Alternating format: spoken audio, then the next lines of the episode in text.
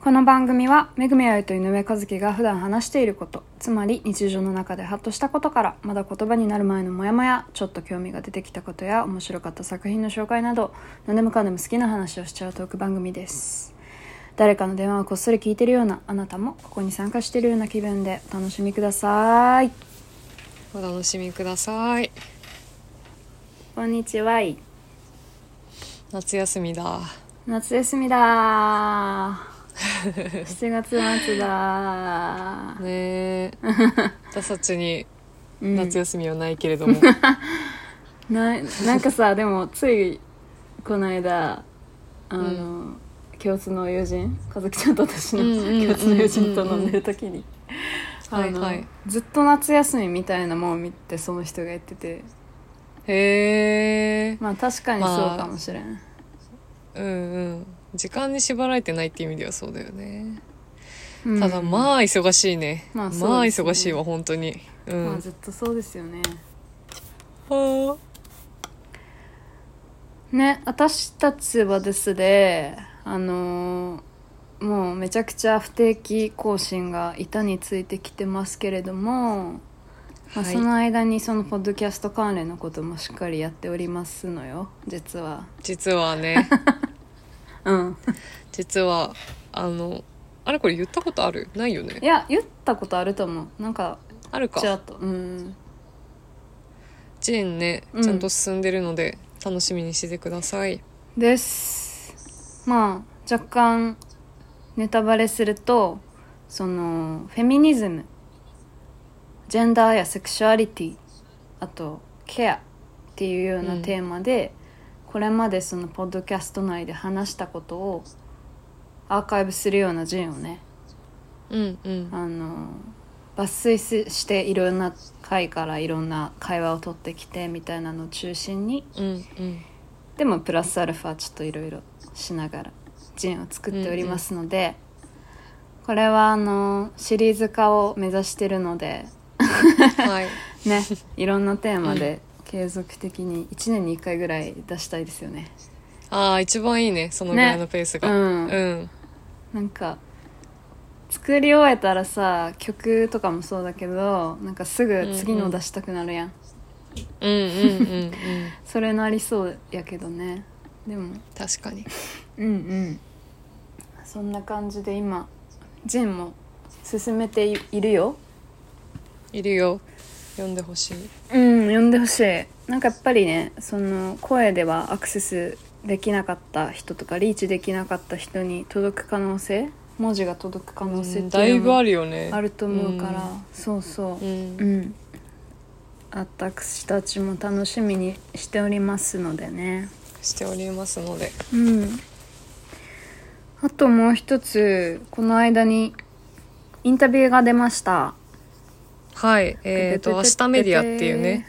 そうです「明日メディア」っていうメディアであのインタビューをしていただいたんですけれど、うんうん。結構なんかうんなんて言うんだろうポッドキャスト聞いたことない人がちょっと気にしてくれるような感じのインタビューになったかなっていう感じだよね。うんそうね。うん。いつも話してるようなことではあるけどそれをまあ、うんうん。文字化して。ちょっと話させてもらったっていうか。うん。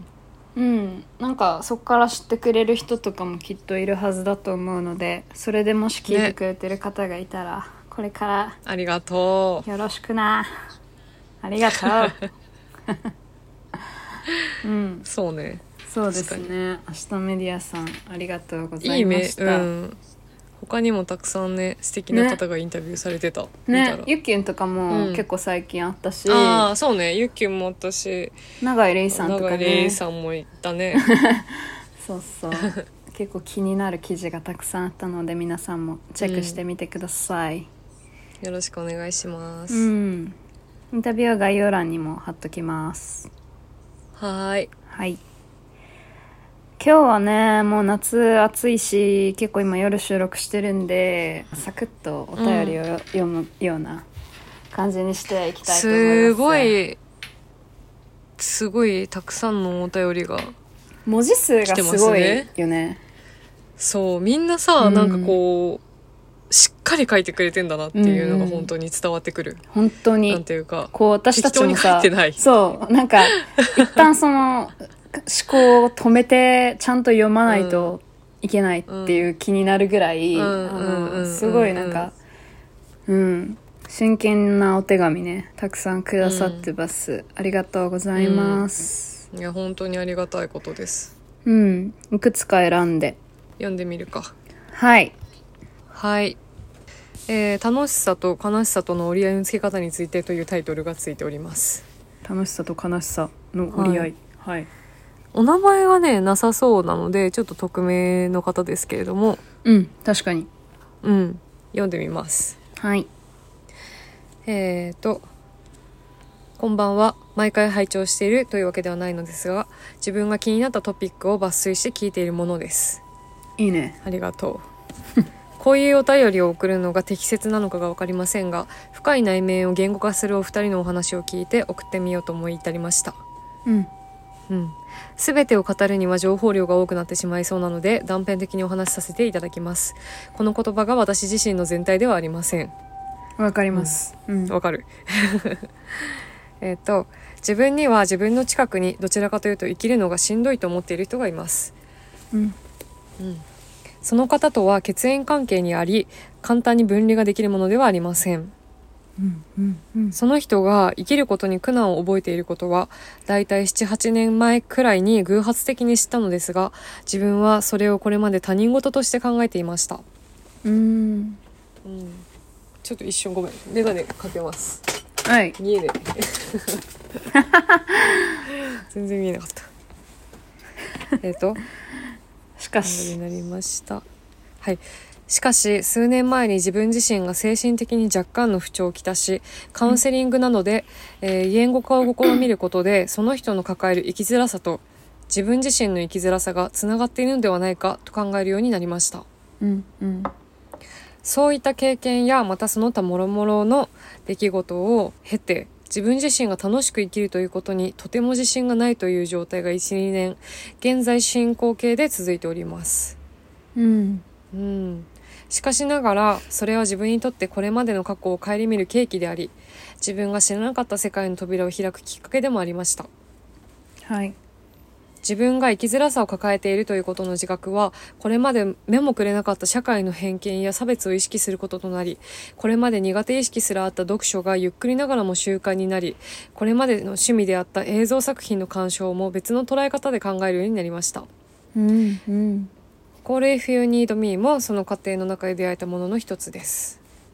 ありがとうございます。ねありがとうそして楽しく生きることに自信がないという自分の状態をむしろ楽しく生きれないことに自信をなくさないという認識の転換を持って今の自分を形成しようとしています。はあなるほどね。楽しく生きれない、でもそれでええやんってこと？うんうん、うんよね。そういうことだね、うん。うん。えー大変前提が長くなってしまいました。ここからが本題です。はいとはいえ楽しく生きれないことに自信をなくさないだけでは生きていけません。やはり楽しさは必要なのだろうと思いますが楽しく生きれない。でも楽しく生きる。そんな極と極の間に立つのがベストなのだろうなと思うのですがなかなか折り合いがつきません。うん。うん井上さんやめぐみさんはポッドキャスト内でも苦しい話題や楽しい話題を行ったり来たりしながらその振り幅に振り回されないハンドルさばきがとてもお上手だなと感じております。うーん。えっ、と、お二方が普段を生きる中で出会う悲しさや楽しさ、あるいは社会の視点と生活の視点にどのように折り合いをつけていらっしゃるのでしょうか。うん。差し支えなければお聞きしたいです。はい。長いお便りとなってしまい申し訳ございません。もし取り扱いづらい題材であったり、趣旨と外れていましたらスルーしていただいても全く問題ございません。今後もポッドキャストの更新無理のない範囲でかけながら期待しております。とのことです。ありがとありがとう。なんかさ、メール送ってくれるみんなマジで謙虚だよね。うわかるなんかスルーしてもらって大丈夫ですみたいな。うんみんな書いてるやん、大体。うん書いてるよなそんな、私たちはそんなそんなそんな。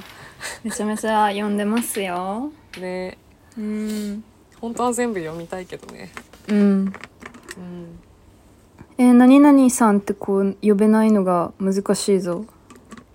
うん。じゃあメアドの一番最初の文字が愛だから愛さんっていうのはどう？愛さん。でこ愛さん。ううん。でもさ愛さんもさ書いてるように、その、うん。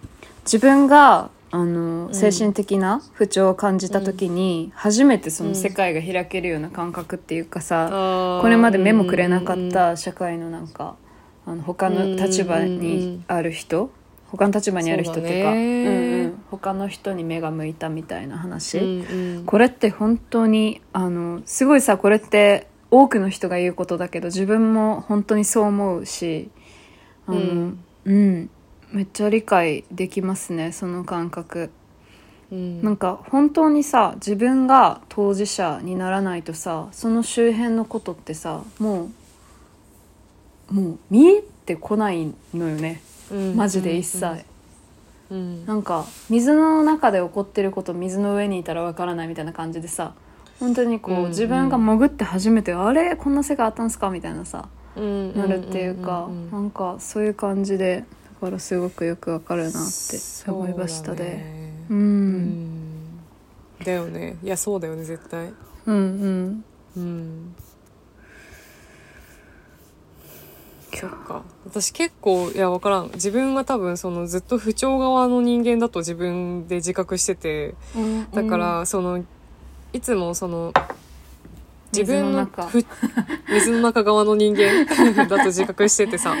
うんうんうん。その水の中側からするとその分かってもらえることが奇跡的で分かってもらえないことが当たり前の日常すぎてうん。逆にその、なんだろうな不調についてその一緒に語れるようになるってことがものすごく嬉しい奇跡みたいなことだなって思えちゃうからさ。なんかこうやってなんだろうな。みなんか誰誰しもがその当事者となって気づけばいいっていうわけじゃないけど気づく人が増えるっていうのはすごいなんか生きやすくなる人が増えるきっかけになるだろうなっていう感じがするよね。うんうんうんうん。うん。そうね。でもさしょうがないんだよね本当に。自分が当事者のようにもしくは当事者として分からないと絶対に気づけないよなそうよね。それフェミニズムうん。のそのジンのさ中でもめっちゃそのこと言ってるやん。言ってたじゃん。何百回も言ってたね、うん、すごいその話してたよね。あの してた。うん。私たち。そうね。うん。なんか世の中のそのまあいわゆる、まあ、強いと弱いで分けたら弱いの方に入ってしまうような事柄って全てがそうだようん。うん。ねうん。うん。うん、本当にそね内側からしか見えないものがある。うん。本当はさその弱いものが多分89割なのにうんうんうんうん。っていう感じするよね、うんうんうん。全体をなんていうの？うまく言えないけど全てのことをこう一個一個うん。形付けてったらさ、全体の割合で見たら多分82とか91とかなんだろうなって感じがするけど、なのにその2割や1割がスタンダードになっているっていうことだよね、そうそう。それが普通って思われてるから、うんうん。まあ、だから私たちはあのあれだよね。その誰しも誰にでも弱いものがあるよっていうのを分からせてくれるドラマとかさ漫画とか小説とか大好きじゃん、そうね。そうそう。やっぱりそれを見たいよねその他の中に他のなんていうか表彰の中うに、んうん。やっぱりそうだよねあるよねみたいな。うんうんうんうん。私もみたいな。てかもうそんなん そんなんばっかだよねっていうのをさ認識していたいというかさ、そうね。でもそれもうまさに私たちがさっきさっきっつうかこの前インタビューで話した弱さを見せてくれる人たちに救われてきた話まんまじゃない？まんまやねね。ずっと同じ話をしてるんですけどね。うん本当にずっと同じ話してるわ。うん。でもこれはし続けていくことで広がっていく輪だよね、うんうん。この話は一生終わらないと思う、一生し続ける、うん。本当に。はい。ですね。でで聞いてくれてることが うん。長くなっちゃった。聞いてくれてることが、お二方が普段生きる中で出会う悲しさや楽しさ、あるいは社会の視点と生活の視点にどのように折り合いをつけていらっしゃるのでしょうか？とのことですね。それ折り合いは、つけてますか？折り合いはね、えっと、つけてないですね、多分。そもそもが。なんかつけどうなんだろうね折り合いつけようとは思ってない気がするうんうんうん。折り合いつけるぞっていう感じとかでもなく、なんていうか、こっからは社会、こっからは生活とかは一切やってなくて、まあ、それは、そう、そうやろって感じはすると思うんだけどさ、なんていうか、いや、言いたいこととってもわかるんだけど、うん。あのーあ、まあ、強いて言うなら、その、うん。ニュースとかでさ、例えば、最近も、ね、すごく私たちが心痛める悲しい出来事うん。悲しくなるような事件とかたくさんあったけどそれうんをこうあえて見ないようにするとかその生活の視点にいる時は社会の視点うんをシャットアウトするっていうようなやり方はしてるけど、うんそれは折り合いなのかなって感じはするけど。うんでもまあ、なんていうか自分がサバイブする方法としてやっぱり一つの折り合いのつけ方と言えそうだよね。それも。うんうん。うん私もこのメール読んでてまさに今和樹ちゃんが言ったようなことを想像してたのよね。あの、うんうんやっぱりなんていうか自分のその半径1メートル以内の世界が自分のその生活の視点だとしたら、うんもう少し離れたところでも確実に自分の心にぐさっと刺さってくる出来事とかいっぱいあるわけで。うんなんかそのでもちょっと外側の出来事になんかうん。自分の生活が蝕まれないようにっていう意識みたいなのは少しある気がしてて、なんかそれで死ぬほど落ち込んでもバンドのスタジオに行くしみたいなうんこと、仕事をするしとか、うんなんかうんお腹すくしみたいな。飯は食うみたいな。なんか飯そういうことだよね。なんかそういう意味で、そっちに引っ張られないようにするなんか努力はまあしてるかもしれないなとは、うんううんん。思うけど。まあ特にそのニュースとかだったらね本当にあのこの間のあのなんかまだこれについて語れないのであのあんまりうん。話をする気はなかったけど、でもリューチェルの、あのうん事件というかニュースがあった時とかは、うんうんうん。あの私はなんか SNS とかあの自分からこうニュースを検索してディグリに行くみたいなことはもうあのしなかった。うんううん。んまあ、それでなくてもすごく衝撃がもう体中に走ったので、うんうん。あの初めて知った時はあまりに驚いて心臓がドゥンってなったからなんか、あのさすがに何が起こったんだろうみたいな感じでニュースをちょっと見に行ったんやけどなんかそれで最初にヒットした、うん、サイトみたいなのが普通のニュースじゃなくてなんかすごい最悪な感じのやつだったので。うんこれでグってたらえおかしな方向に行ってしまうとか思って、そこやめたりしたので、まあ、そういうことなのかなって、ここのメールに書かれてることもね、思ったりはするんですけどね。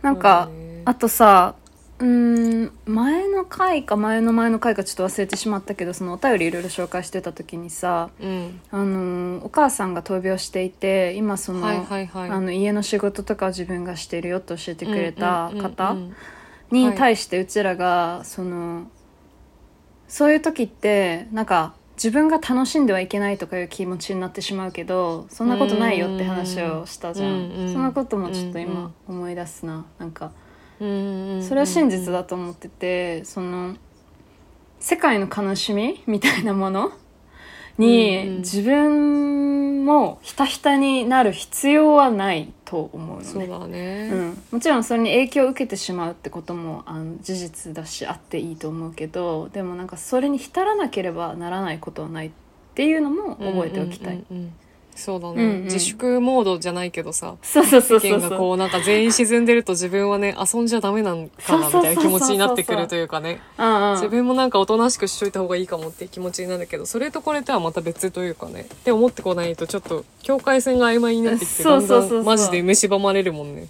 世界が私みたいになってくるとなんかちょっとうん。やっぱ壊れちゃうんじゃないかなって思いますね。いやーなんかさそうだよね。世界がでもさいやわからん。日本イコール自分みたいな人結構いるじゃん。なんていうか。うーん。国うんこの国、うん。いやわかんない。これ全然別の話だけどそのこの国イコール自分みたいな風に捉えてしまってる人い結構多いなって私は SNS の極端な考え方してる人たちを見てて思うんだけど。うん。うんそういう方々のさ脆弱さというかさなんていうか脆さをすごい感じてさうん。それってその境界線が自分と国との間で曖昧になっちゃってる部分なのかなっていう気がした今。うんうんうんうん。まあでも何でもそうか。何でも事故とそれ以外の線がしっかりしてないとうん。なんかもろくもろくなってってしまうものなのかもしれない。そうだね。うん。なんかうん。自分が元気である程度元気にやっぱりうん。愛さんも書いてるように、そのあの楽しさもやはり生きる中でちゃんと見つけて生きていくためにはそういう線をピッて引くこともやっぱ必要だとうん。は思いますね。いやでも愛さん言ってることはめちゃめちゃわかるよ。そうだね。わかるって感じだね。うんでもうちらもそんなに折り合いをつけれてるわけじゃないと思います。それは本当にそう うん。まあでも、うん、うん頑張ってるかなって感じですね。うんうんだから一緒ににでも楽しみも見見つけていこうぜ。そうだねうん。ありがとう。お便り。頑張って楽しさを見つけていこうん。頑張って見つけていこう。ううんいや、あるよ。楽しさはそこら中にあるよ。そうだね、うんそれが見えない時があるよね。時がある、うん。そうわかります。ありがとうございます。ありがとうじゃあ次のお便り私が読みます。はーいうん。えー、ペコから初めてのお手紙です。はいこんにちは、ペコです。落ち込みやすい私にこの番組を恋人が勧めてくれました。DJ をしている彼が楽曲を聴いているうちにインスタでこの番組を知り、1年くらい前からひっそり聴いていたようです。まあ、うん私も今では日課みたいに過去回も聞いています。ありがとうありがとう。この番組をスタートしてくださって嬉しいです。めちゃめちゃ驚いたのは、お二人は共通の仕事をしながら一緒にこの番組をしておられることでした。うん私はモデルをしているのですがモデル仲間とは正直心から打ち解けられないのが悩みですうん本心的なものを見せるのは非常に危なく感じるというか怖いというか前回お手紙が紹介された方のような経験がちょっとだけあるせいかもしれません。はいはいはい。この手紙は番組内で全然読まれなくてよいのですが読んでますがま ただ私に起きている変化を伝えたいなと思いました。はい。同業者でいながら心を裸にして話せるお二人の存在に何と表現するべきなのか分かりませんがこんな友情って存在するんだなぁと感じましたうん。信頼できる人は私の人生にもたとえ同じモデルの中にも現れるかもしれないなって今はなぜかそんな気さえします。うんうん。オーディションに落ちまくったり辛いこともたくさんあるこの世界です。うん。でも23歳ですがこの先もモデルは続けていくつもりで歯を食いしばって生きています。うん。ん。うん。私はよく周囲から批判を受けたりしたらグラグラ揺れてしまうけどそこにはやっぱり私なりの信念があります。うんだから他の人と比べないで生きてもいいんですよね。てんてうんんなんか泣けてくるわ。うん。すぐに比べてしまって落ち込みます。うんうん。だけど最近はお二人の番組を聞くとエネルギーをもらえます。なんでお二人はこんなに生身をさらけ出し何でも話せるのか。もはや奇跡です。うん。うーん。なんだか今日は初めてのお手紙なのに尻滅裂な内容を書いちゃった気もしますがどうかまたおバカなお話やどんな食べ物を意識して食べておられるかとか元気でいるために気をつけておられることとか負けないで生きる考えを持つ秘訣とか今したいこととか何でも教えてください。何でも知りたいです。どうかよろしくお願いします。うん。これからも楽しみにしていますね。はい。ペコちゃんありがとう。純真さに涙が、うん。ほんまになうん。ああ食いしばって生きてるって感じるんだね。毎日お疲れやで、ほんまに。偉いねモデルの世界大変なんだね。大変やろな。ねえ、うん。オーディションか。すぐに比べてしまって落ち込みます。だから他の人と比べないで生きてもいいんですよね。うん。うーんなんかさいいそんだよ。のモデルうをん。している人には本心的なものを見せるのは非常に危なく感じるというか怖いというかってさその同業者うん。にはみたいなことを書いてくれてるけどさ、うん。なんかモデルさんのさ話は私は全然知らないけれどもさ、うんそのうん音楽ってやっぱり比べないじゃん。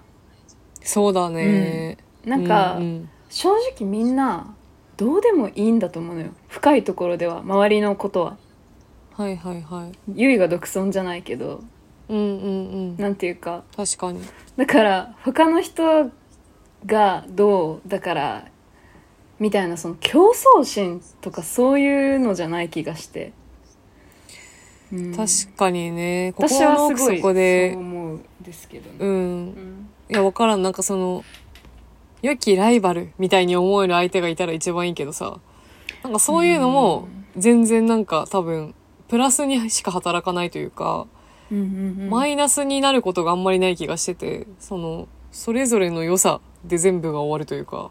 そうね。なんか音楽はそうな気がする、なんかみんな、ね。あの我が道をやっぱり最終的に行く人が続けている気がするので、そうだねね。競争とか感じてる人は続けられない気がする音楽は。うん確かに、だからって思ったけどね。なんか,、うんかそもそもその同業者だからみたいなそういう意識がそこまでないなみたいなのはあるけど、うん、そうだね。確かにね。同業者として何か思ってたら私は多分愛ちゃんに DM をしていなかっただろう。最初に。そうやんな、最初に熱い DM を。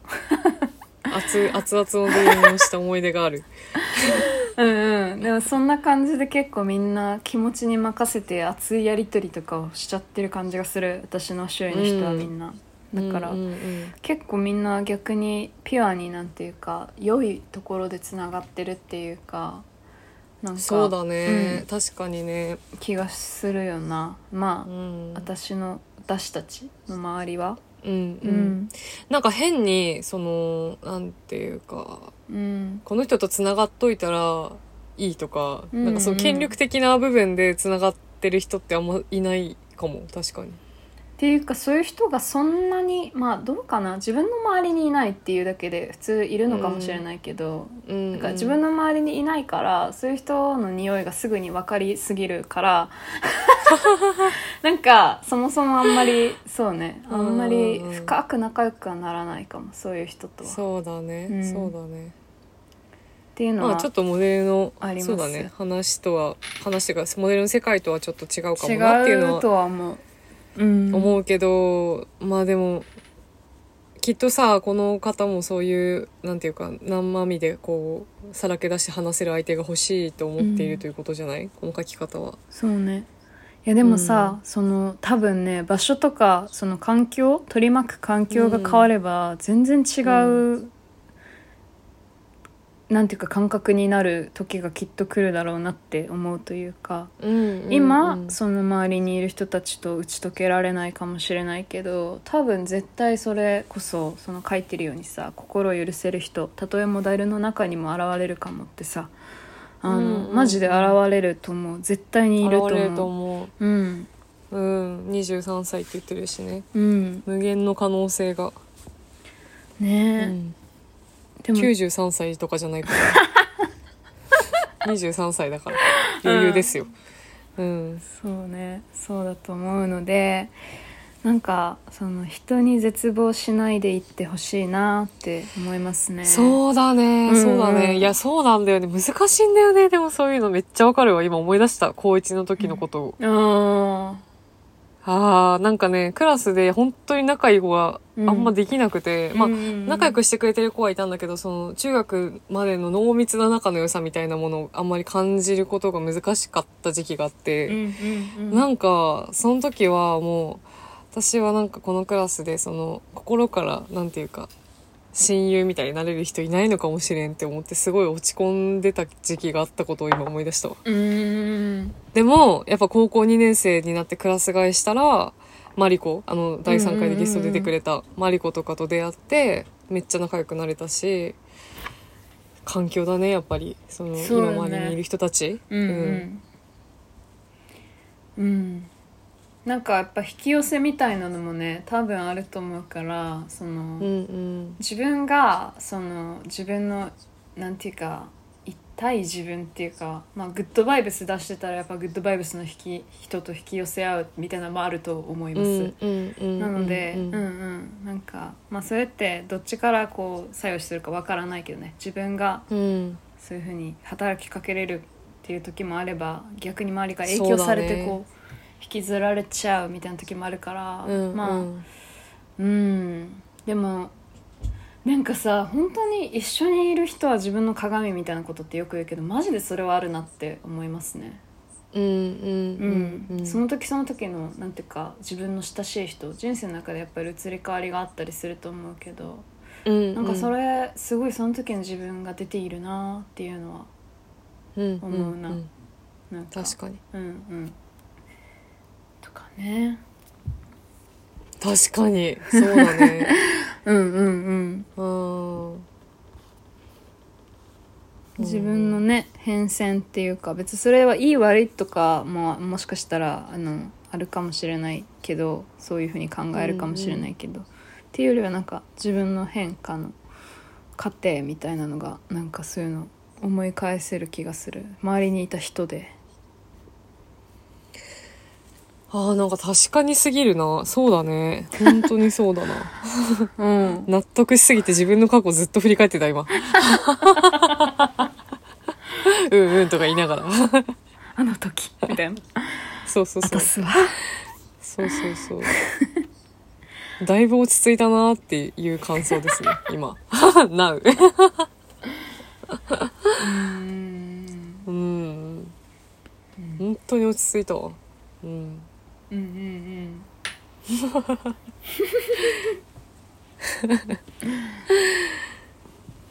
うん。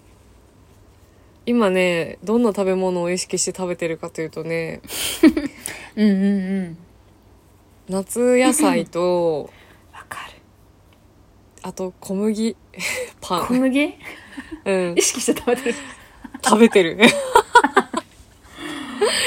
なんか一時期その小麦があんま体に合ってないなと思って太る太るというか、うん。うん太りやすくなる気がしてむくむというかうん。なんか良くない気がしてやめてたんだけどうんうん。なんかね夏というか暑くなり始めたら急に体がすっごいパン食べたくなり始めて、私ああ小麦ってさそう炭水うんうんうん。そう小麦って体冷やす作用があるんだよ、そうやね。だからかなって思ったんだけど全然さその麺ご飯パンだったら完全にパンが超最下位って感じだったんだけど どん底ぐらいの。麺めっちゃ好きなイメージある。麺めっちゃ好き、ううんんあらゆる麺ね。そうそうそばとかさなんかトースなんなんていうんだっけ？あのグルテンフリーのパスタとかはよく食べるけど普通の小麦パスタとかパンとかあんま食べなくてだから小麦の麺はそラーメン以外は食べまあラーメンはちょっと別の別にだからちょっとあれなんだけど。ラーメン好きよな。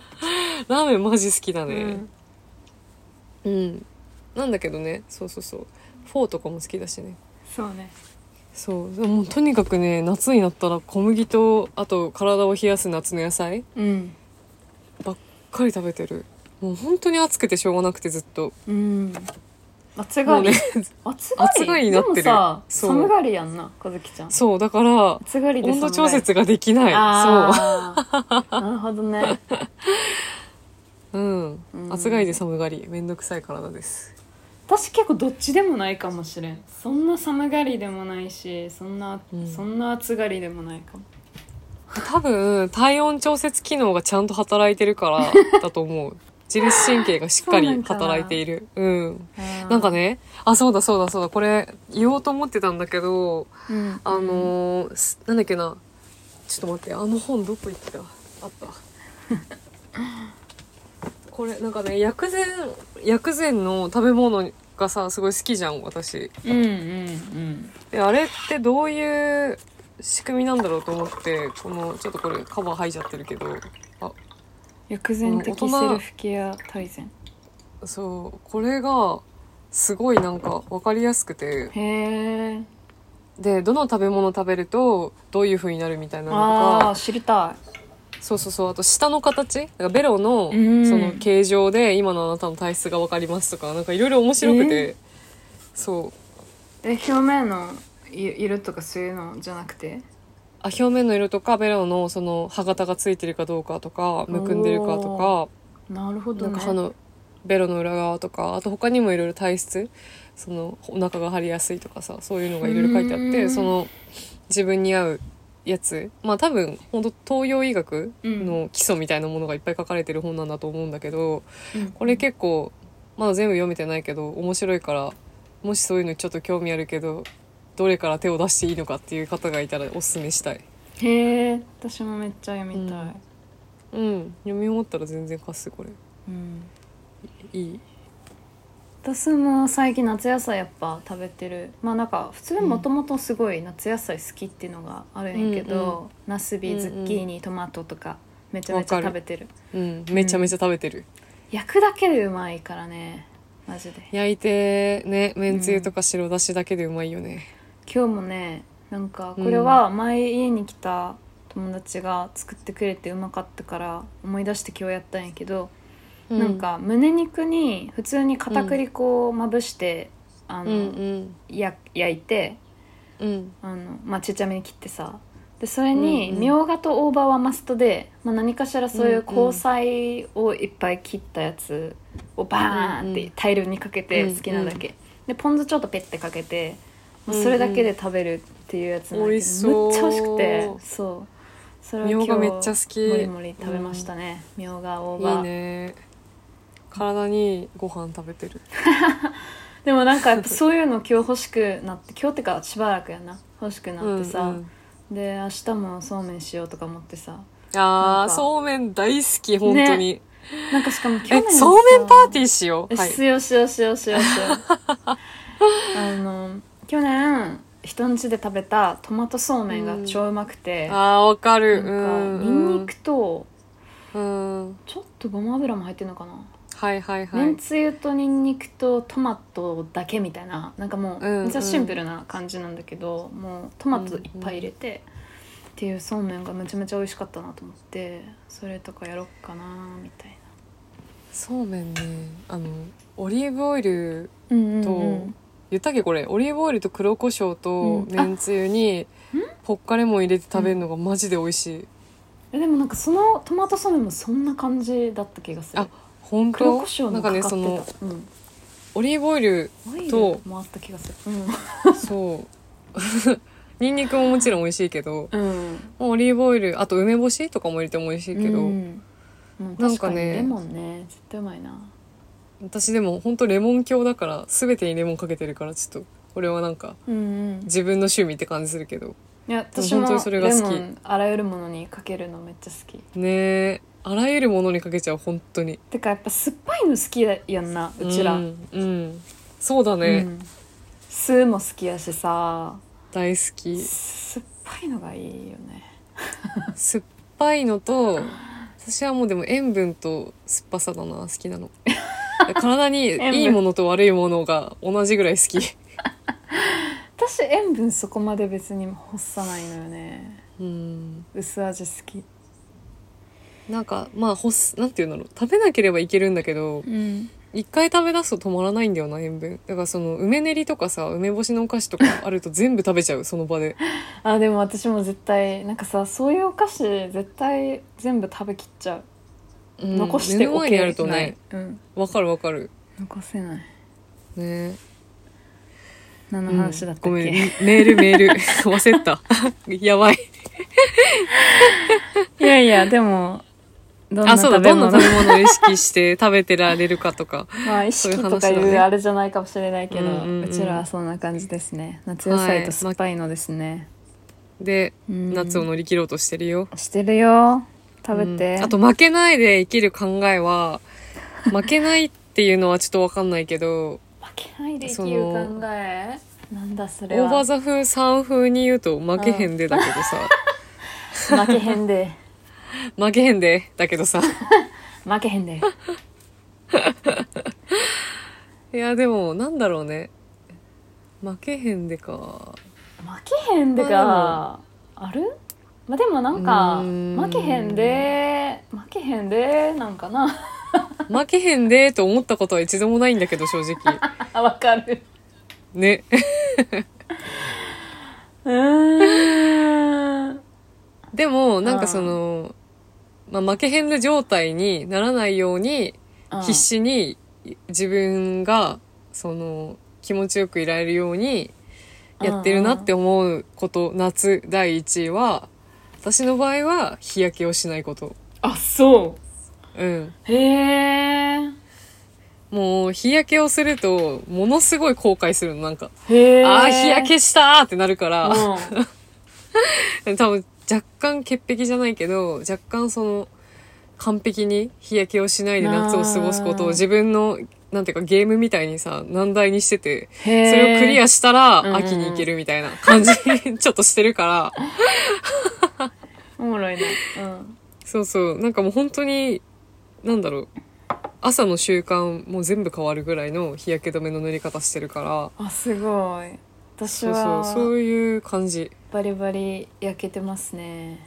いやでもそれはめっちゃ憧れる。それはそれで いや肌弱いからさその日光に当たると赤くてボチボチになっちゃうっていうのもあってあかゆいし気持ち悪いのよなんか見た目も、ーもうなんかん。んまだらになっちゃう感じが。まだらか。ら。はいはい、そうそう。ちの兄とそれが嫌なんだよな。パパとかもそんな感じ、はいはい、はい、私とママそれじゃなくて結構しっかりこんがり焼け焼こうと思ったら焼ける感じ。うんうん、うん。でも愛ちゃん別に今年そんな焼けてないように見えるけど焼けてんの？なんかね腕すごい焼けて、まあ、顔とかあ首周り。ーチャリ乗ってるもんね。そうそうそう、はいはいはい。もうすごい焼けたなって。そう足がやっぱめっちゃ生白くて白みたいいはいはい。でなんかだそうじゃ色がん逆に。違うみたいな。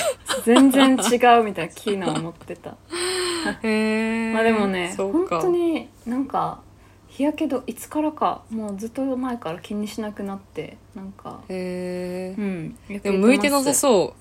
日焼け止めを塗るとか。いや日焼けを気にするとか。気にして塗ってたのよ。いつかまで。本当に、うん、でも大学1年生ぐらいまでかな。なんかもうあ逆にそこまで一切塗ってなかった？わなんかわからん。どっかで変わった。ででもそっからマジでもう塗らない年もああったんじゃねぐらい塗らない時もあったけどへでもなんか冬になったら戻るからいいかなみたいな。ももともと結構色白いから。うんうん。うんそうそう。戻らねえのよな。戻らねえし。あそう。うん。なんかうん。似合わなかった。一回焼けたんだけど。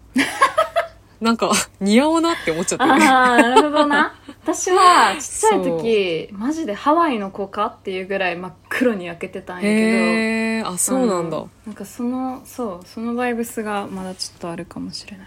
うん。でも焼けるのがね別に嫌じゃなければ全然焼けてほしい人には。うん。うん。まだらとかねなんかいろんんな理由で嫌だけど。なったら気うん。になるよね、めっちゃ。気になるね。痛いとか。足がマジでキモい。そう。うんうんな感じですかね、そんな感じです。うん。ん。ありがとう、ね、でもなんか最近さあ本当にありがとう、うん。ペコちゃん。ペコちゃん、あのー天気が良くなったことで本当に私は嬉しいです。あー梅雨が明けて。うんえー、もうねいや何度も言ってるけど私の住んでる地域多分日本で一番暑いからあそうだよね。本当に気がめいる。マジで、まあ確かにいやでも天気がいいのはいい。うん、そうでも。暑すぎだよ。うん。ってなる。確かに暑いのは暑い。だからまあサングラスと帽子は外にいる時は欠かせないですね。うん。うん。そういえばサングラス私ジンクになくされたんだよな。返してほしいんだけどあれ。ポッドキャストで言っても多分聞いてないから。あのえちょっとターミネーターみたいなサングラス？あの青いやつ。青いやつ？そう多分ターミネーそうやねあ違うか。なんかメタルフレームのやつ？あかな？そうそうそうそうそう、結構あれを気に入ってたんだけどあれどこ返して？本当に。ここで言ってもしょうがない。ジンくん返してください。返してください。お願いします。はい。はい。じゃあ次のお便りですね、はい。これ今日最後かな。じゃあこれは私が読むね。お願いします。はい。えー、都道府県さん22歳カニ座です。うんうん？サソリじゃない？これ。え？あ本当だ。恥ずかしい。サソいや。いやリ座です。いやなんかわからん。多分サソリだよねこの複雑な感じは。え一応調べとこう。あサソリサソリ。全然サソリだった。え星座教えてくれるのいいよ。いいね。ありがとうありがとう、えー、めぐみさん井上さんこんにちは。こんにちは。コール If You Need Me は私にとって居心地のいいセーフスペースみたいなところで、いつも安心感を求めるために聞いています。配信を続けてくださりありがとうございます。えー、こちらこそ。ありがとう。ね。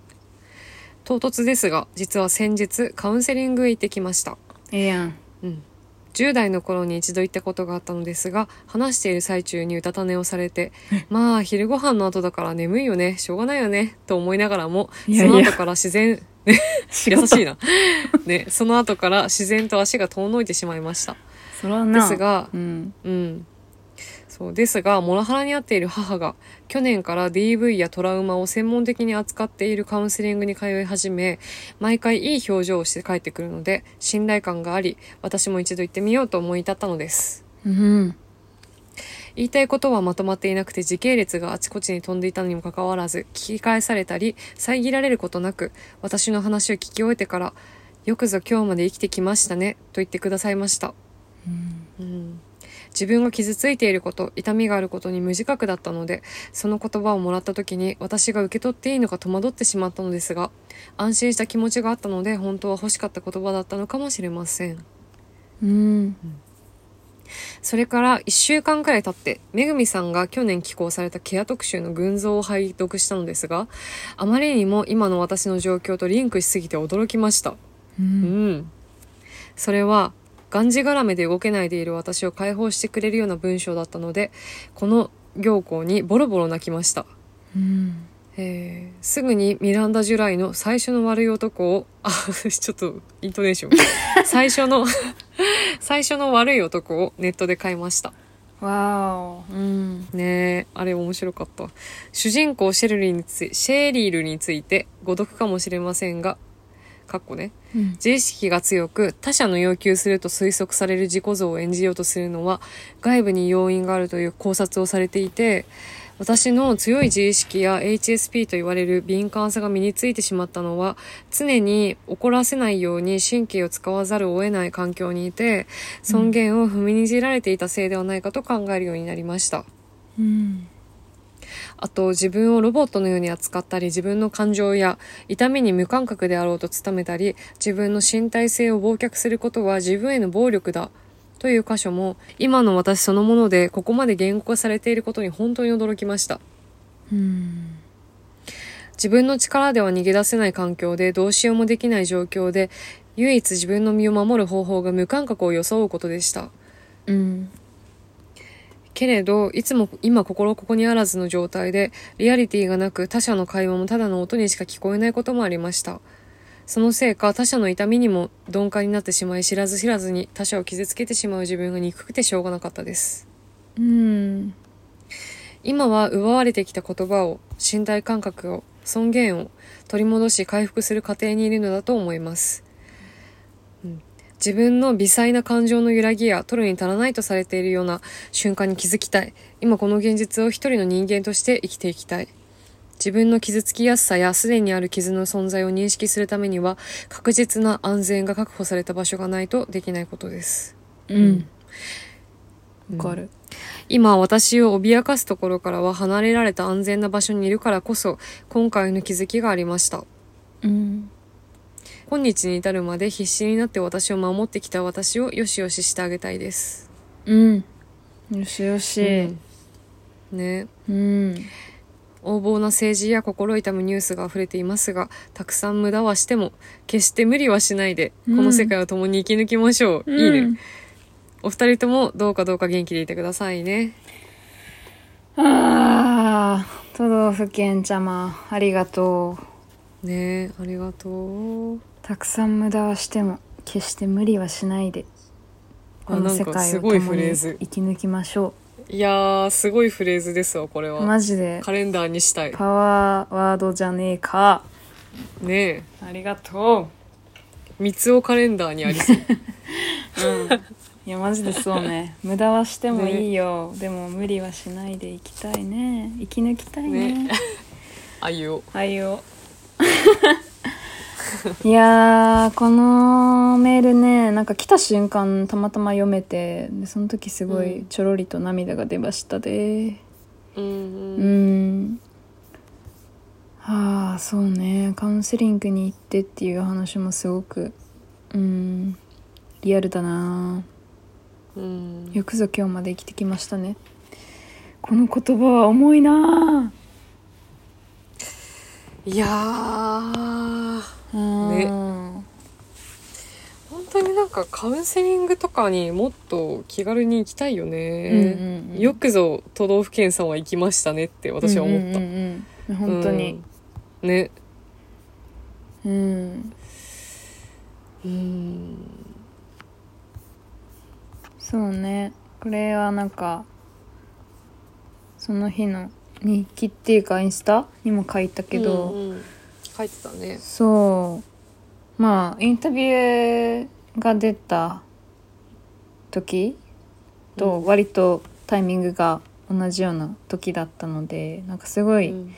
いろいろバババババって脳内でつながっていくような感じが私もしたんやけど、この都道府県さんが読んでくれたっていう私の書いた批評、うんあのミランダ・ジュライについて書いた批評だったんだけれども、まあ、去年って書いてくれたけど、一昨年かな？一昨年に、うんうん。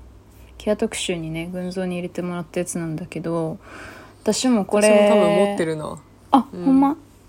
うなんんか、あのーそうね。で久しぶりに読んだんよ。本棚うんどこにあったっけ、とか思ってこのメール読んだ後に。そしたら、あのーなんか自分で驚いた。あえみたいな。なんかへえ今ずっとなんていうかインタビューで言ってたこともせやしこう今この状況で考えたいことここにも同じこと書いてるなって思ったんだよね自分で。うんうんうんそうだからあ私ずっとこのこと考えてるんだとも思ったし、なんかうんうん。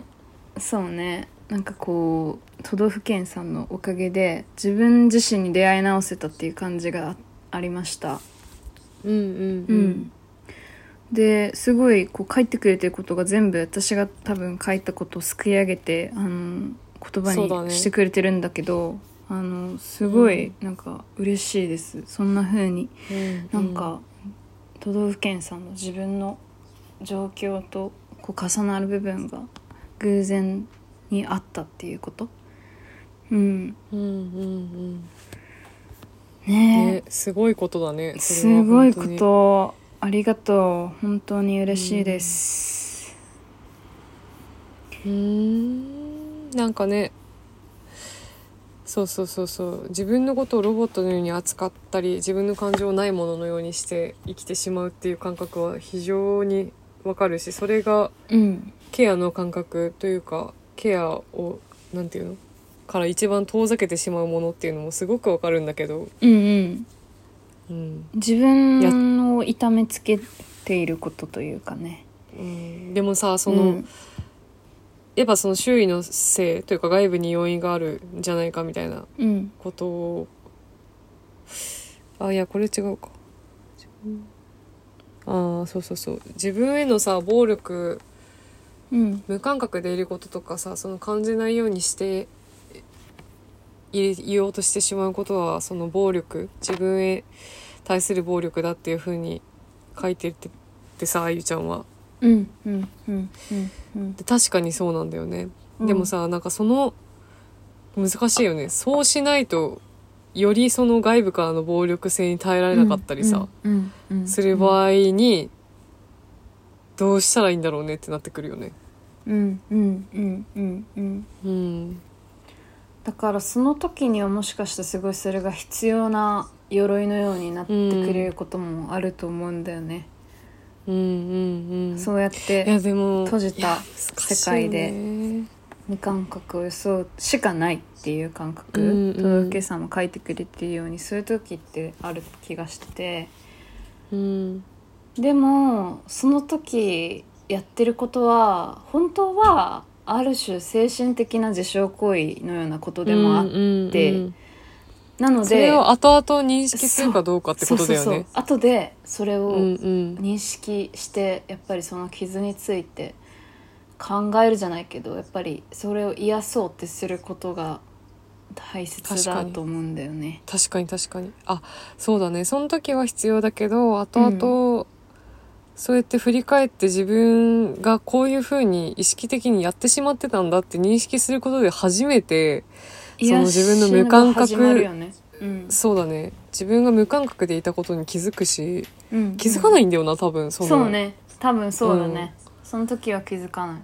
そうし多分そういうことに気づかないと一生そうやってなんかなんかこう自分外部から何かがあった時に無感覚になるっていう癖がついちゃって。うん、うんうんそれってすごくね危ないなって思う本当に。うんうんううん。んなんか誰も幸せにならないって感じするいよね。やそうなんだよね、うん。し無感覚だからその他者を傷つけてしまうことがあってそれはすごく自分が憎くてしょうがなかったって都道府県さんも言ってたけどうん本当に、本当に人の痛みが分かんなくなるんだと思う、うんなんかうん。そういう事象をちょっと体験してて私はその私じゃなくて他の人だけど。うんうんうん。あーなんかこの人はすごく痛みを抱えてるけど自分で何の自覚もないからうん。どうしたらいいのか分からなくてその上でしかも人の痛みにも気づけないでいてうん。でもそのことに全体的に苦しんでるから完全に私はその人と都道府県さんが重なっちゃったんだけどそのうん。この話を読んで。うん。あのさ今さなんかたまたま、私さ「コールヒにでも最初のこの番組は」っていうのをいつも一応文字を見て読むじゃん。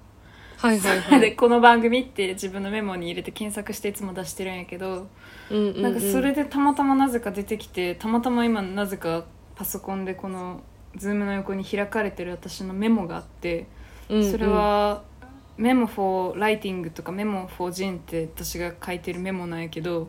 うんうんその一番上にさ2021年12月4日9時夜9時55分って時間まで私が明記してなんか残してる引用があって、はい。それが「ヘルシンキ生活の練習」っていう本からの引用ないんだけどそれが自分の被害被害さえ認識できねえやつらに加害なんかわかるわけねえずらっていう引用だった。へえ。ぴったりすぎんか？そうなんだよねそうなんだよねでも本当に。いや本当にね自う分のん。傷つきが認識できないうちは。怖いねそれが出てきたの。うんてか今ずっとここにあったということに今パッて見てん？これこれ？ってなった やばすぎんか、へー。けどマジでそうだよね。うん、うん。いやそういやでもこれもささっきの話と一緒だよね。当事者にならないとわからないじゃないけど一旦しっかりと被害者にならないとその加害、被害者というか被害を受けないと加害他者の加害とかに気づけない、うんうんうん。そうね。自分がしてしまう加害にも気づけないっていう、うん全く同じ構造だよね。ほんまやね。そうだうね、ん。いやーそうだな。ー。全部つながってるな話してること本が当に全部が全部がつながってる。どういうこと？ね。ねうん。いやーでもね本当にうん。うんその後に言ってるさ今はその自分のうん。微細な感情の揺らぎとか身体感覚とか尊厳とか言葉とか奪われてきたものを取り戻して回復したいそして自分として一人の人間として生きていきたいって言っててさ。でもやっぱり傷つきやすさとか今までの傷みたいなものを認識するには安全が確保された場所がないとできないってうん言ってるじゃん、うん。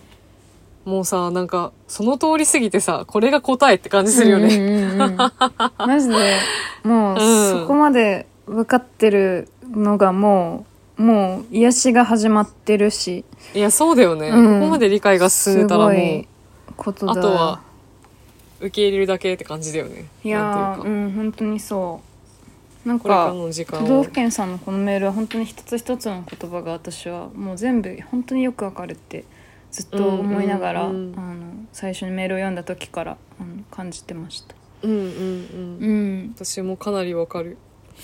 うん。安全が確保された場所って本当にあの不可欠だよね。その不生きていくう中でさそのインタビューでもうん。あずきちゃんがそんなことを言ってたけども、うん。本当に生きづらい。それがないと生きづらいとかじゃなくてさ、まあ、それは連帯の話だったけどでも連帯ってつまりそういう安全な場所。そうだね。イコールセーフスペースみたいなみことを言ったかもたいなことを言ってる。そう。うん。それがないと生きづらいじゃなくて生きていかれないってうん。本当にそうだなって思いますね。そうね、うん。いや本当に特に今みたいな世の中では特にそうだと思う。一昔前はちょっと違ったかもしれんけどうん。なんか2000わかんない。2010年以降？わかんない。私らがもう高校生とかになったぐらいからはそういう確実な安全な場所みたいなものをなんていうかさうーん。昭和の時代とかに生きてないからわからないけど今より多分街がもっとこうなんていうかうん。お互い知り合いだったりとかさ、うんうんうん。もっとこうなんていうか現実世界でのセーフスペースと感じられる場所がもう若干はあったんじゃないかなって私は希望を持ってそう思うんだけど。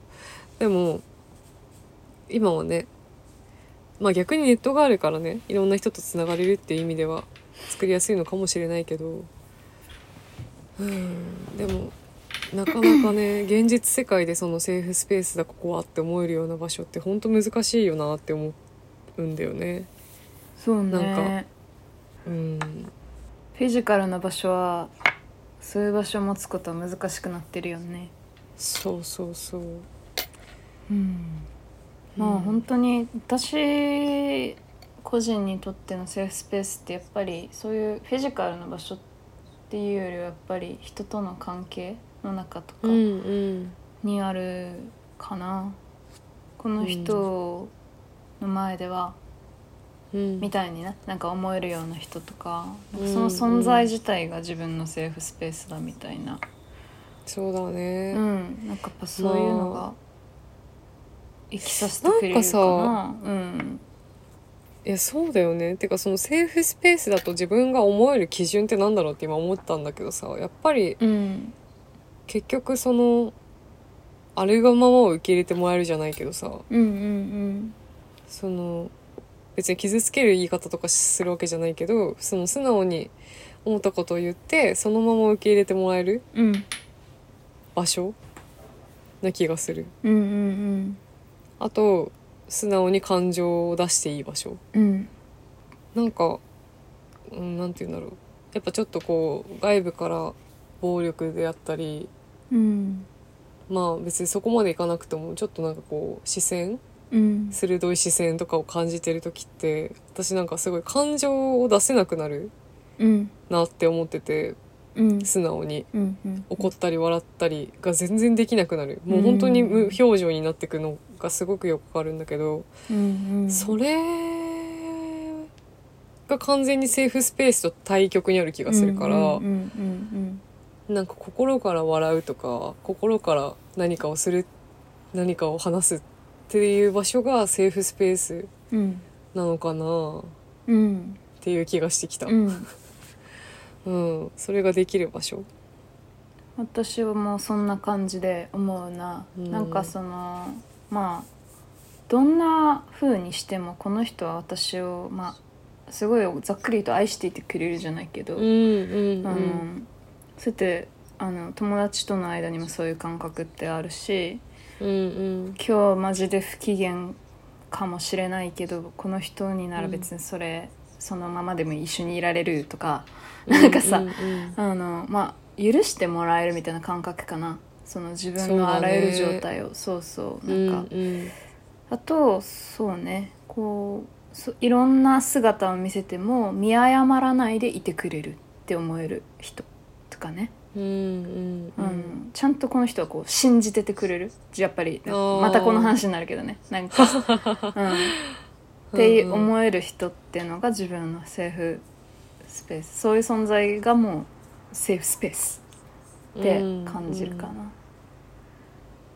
そうだね。うんうんうん。もちろんさ人間やからさ一瞬はさはって思ったりすることともさいやその親しい中でもさ、誰との間にもあると思うのよ、うんでも、ちゃんとその後にやっぱり思い直せる関係。うんうん、ってすごい大事だなって思うな、確かにね、うん。見誤らないでいてくれる人ってうん。少ないかもね。少ないと思う。みんなすぐにさパッて見た印象でやっぱりなんか固定しちゃうっていうか。そうだよね。うんうんうん、うん。なんかそういうの思うな。まあだからそれほど深い関係うんうん。がね時間とかじゃなくてそれほど深い関係が築けてるかどうかだね。そうね。それを大事にしたいですね、本当に。そうだね。うん。都道府県ちゃまめちゃくちゃいいメールだったな、うん。ありがとありがとう、うん、いやーどうかどうかうん。元気でいてくださいねって言ってくださってますがほっとりであのビラさんでうん。元気に生き抜きましょう。う 急な鼻詰まり。それうん。はい。ほったりで。うん。私たちもなんとか、うん。このクソ暑い夏を乗り切っていくんで、この世界を共に生き抜きましょう。ええ。えほなほな。はい。えそのうちあれだね多分分からん。今20代だからかな？分かんない。何歳になってもこうなのかもしれないけど。うん。生き抜くっていう言葉を使わなくてよくなりたいね。うんうんうんうん。うん。確かにね。なんかそのやっぱボケっと生きてるようだけどさ私たちは。でもどっかでやっぱサバイブしてる感覚っていうのがあるんだろうね。だいぶあるね、うん。だいぶある、うん。ん。もう大波も小波も常にこうなんかかき分けて必死に下手くそな泳ぎでなんかこう進んでってるうん。イメージがねあるな。うんうんうんうん。うん。だからねそう。まあでも無理か人生ずっとサバイブかもしれん。うん。波が穏やかになればいいな。うん。うん。あつこがね。うん。人生でその山があるし谷があるしうん。波もビャーってくるけど、絶対にうん。平地もあるって言っててよく。なぎうんまあ海だったうらその凪の時があるってことよね。うん。だから絶対にそれがあのまあ、まあ、順順番こじゃないけどなんかそのどっちかにずっといられないけどでも絶対に凪の時が来るっていうことを知ってるから生きていられるみたいな、まあ、そんな大層な言い方ではないけどよくそういうことを言っててああ確かになって。なんかその凪とかその平地が絶対に来るって信じているっていうことってすごく大事だなって思った。確かにね。うん、それはまあ戻っていけるっていうことというかさ。と似てるよね。なんか。よく言ってるうんうちら、私もその戻ってくという感覚がめちゃくちゃあるんやけどでも敦子の言うその平地っていうのはまさにそれかなって思った。うん。うん。そうだね。なんか大丈夫ですってしっかり心から言える状態というかさうんうん。今さ大丈夫です私はって心から言える人どんぐらいいいねんって感じするけどね、うんうんうんうん 特に私らぐらいの世代の人たちとかだとね。ううんうんうん。うんん。みんなやっぱりいろんな不安抱えてるよね。うん。まあ社会のこととかも含めてね、うんうん。だからみんなそのうち大丈夫ですってなるようにというかなるって信じてまずはこの40度ぐらいある夏を乗り切っていきましょう。そうだね。絶対にマジ来る。絶対に平地は来る、まあでもそれは真実だと思うからもう今波が来てる人もこの後に凪が来ます。だから大丈夫だよ。そうだね。うん。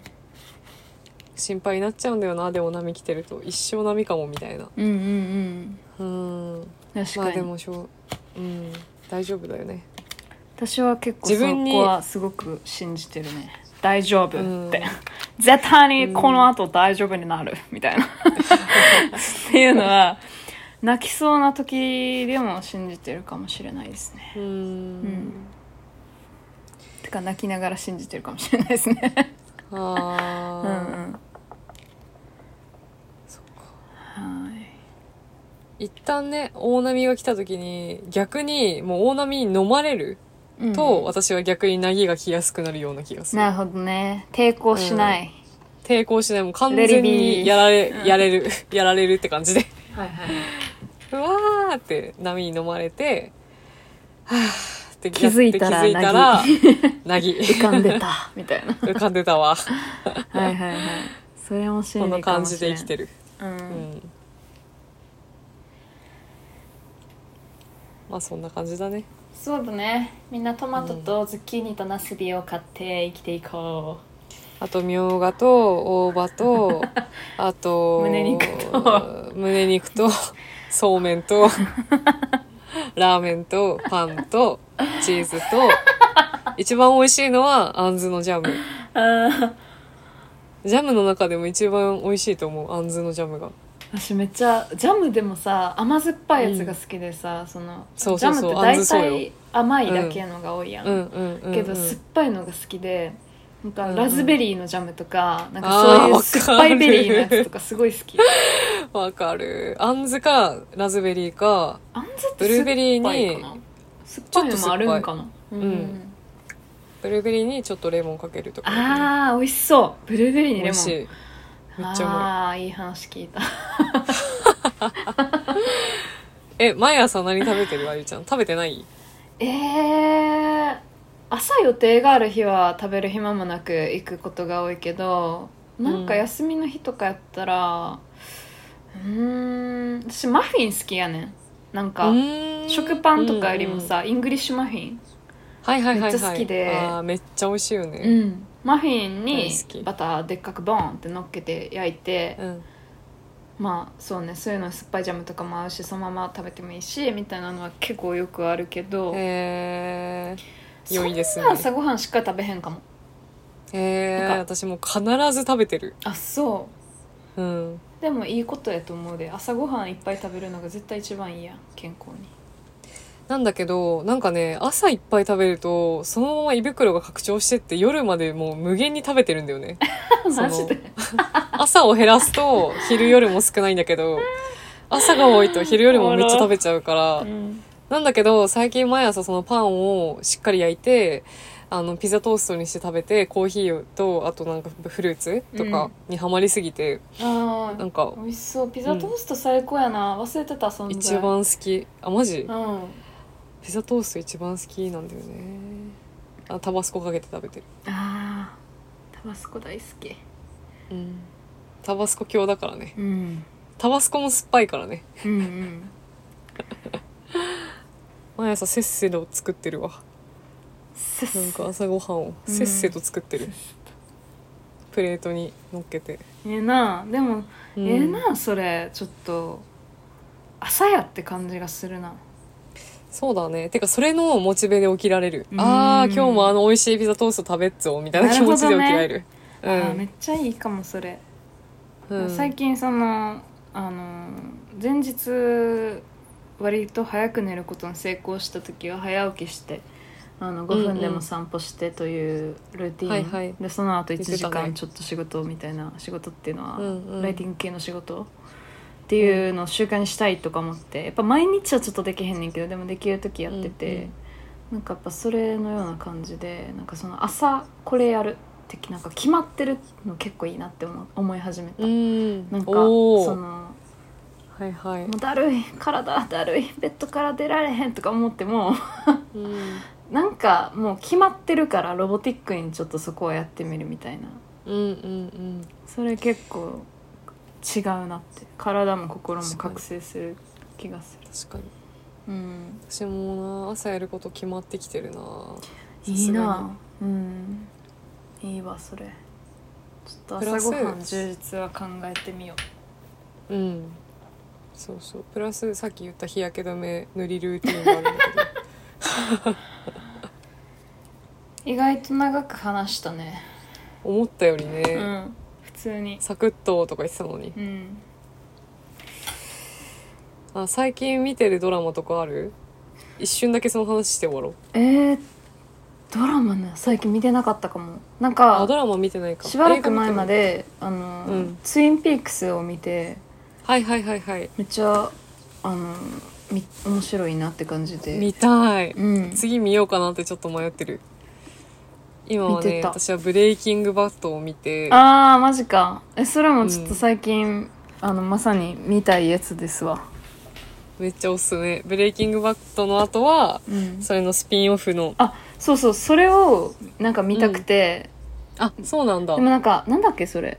なんて名前だっけ？忘れてしまっえっとねスピンオフの方はちょっと待ってすぐ出てくるよ。ちょっと待って、えーベターコールソウルだ。たああそうそうそう。それがおもろいって聞いてでもなんかブレイキングバット全部見てないとその多分伏線ってかわからんみたいな言われて、うんうん、うん、えーみたいな。じゃあ見ブるか。レイキングバットめっちゃ長いけどね。なあシーズン多分6ぐらい。まである。うん。うん。わかる。でもちょっと見たいかも。そうそう。なんかあの吉岡美紀ちゃんがさツインピークスはいはい。めっちゃ好きって言ってた気がしてて確かね、うんうん。てかツインピークス好きな人マジで周り多すぎ問題そうなうの、んうん。だからさなんかみんな見てんやふーんみたいな。感じやったんやけど。なんかうん。UNEXT にあるやんと思って、はいはいはい。そうそう。見始めたら面白かったな。うんうん。私も見てみたい次。そうベターコールソウル終わったらツインピークスかな？うんうん、という感じです。まあ、ちょっと長い。長かったね。ツインピークスはそうなんだ。でもね最最後はめっちゃあのなんか脳内物質出る感じなんでそこにたどり着いてほしい、へうん、脳内物質出る系映画っていくつかあるんよな。あー、うん。あのまあバージンスーサイズとかも結構脳内物質映画なんやけど、ほうほうほうほう。まあ、あれはなんか、まあ、ツインピックスとかはまたちゃうけどでもうん脳内物質、あともう一個はしユアン・マクレガーが出てるあの「ベルベット・ゴールド・マイン」って映画とかうんうんうんうん。めっちゃ脳内物質映画ですね。へえ、ベルベットゴールドマイン。うん。うん、脳内物質映画まとめ。うん、みんな見て脳みてく内物ださい。質。脳内物質か。うん。なんかあったかな。まあいろいろあるけど私はやっぱ あのサイコスサイコパスあ違うサイコスリなんていうんだっけああいうの犯罪捜査系が好きでそういうのはねもうやばい。あじゃあでもツインピークスやん。うん多分好きなんだと思う、うん。そういうの。見てほしい。楽しみ。ということで、はい。皆さん。第36違うかな？6出すね。出すね。ですね。うん。第36回みんな楽しんでいただけましたでしょうか？うん夏休みの方は夏休みを楽しんで関係ない方も夏を楽しんで。無理だよなこの暑さじゃ。私はねいけるか。今週末韓国に行くんでね。あそうじゃったそうじゃった。その真っ赤な髪の毛で。そう髪の毛が真っ赤になりましたんでね。もうね。夏をいたしますよ、その髪型で火鍋食べてきてほしい。すごいなんか火鍋から髪の毛に色がいってるみたいに。えー韓国ほんまにやっとだわ。初めてだすごい羨ましい。本当に羨ましい、それこそさみきちゃん？韓国、うんめっちゃ詳いしいって聞いて聞いて、うんうんうん。なんか聞こうって思って。そんな感じで。はい。はい。バイバイ。じゃあね change my world. Nothing's gonna change my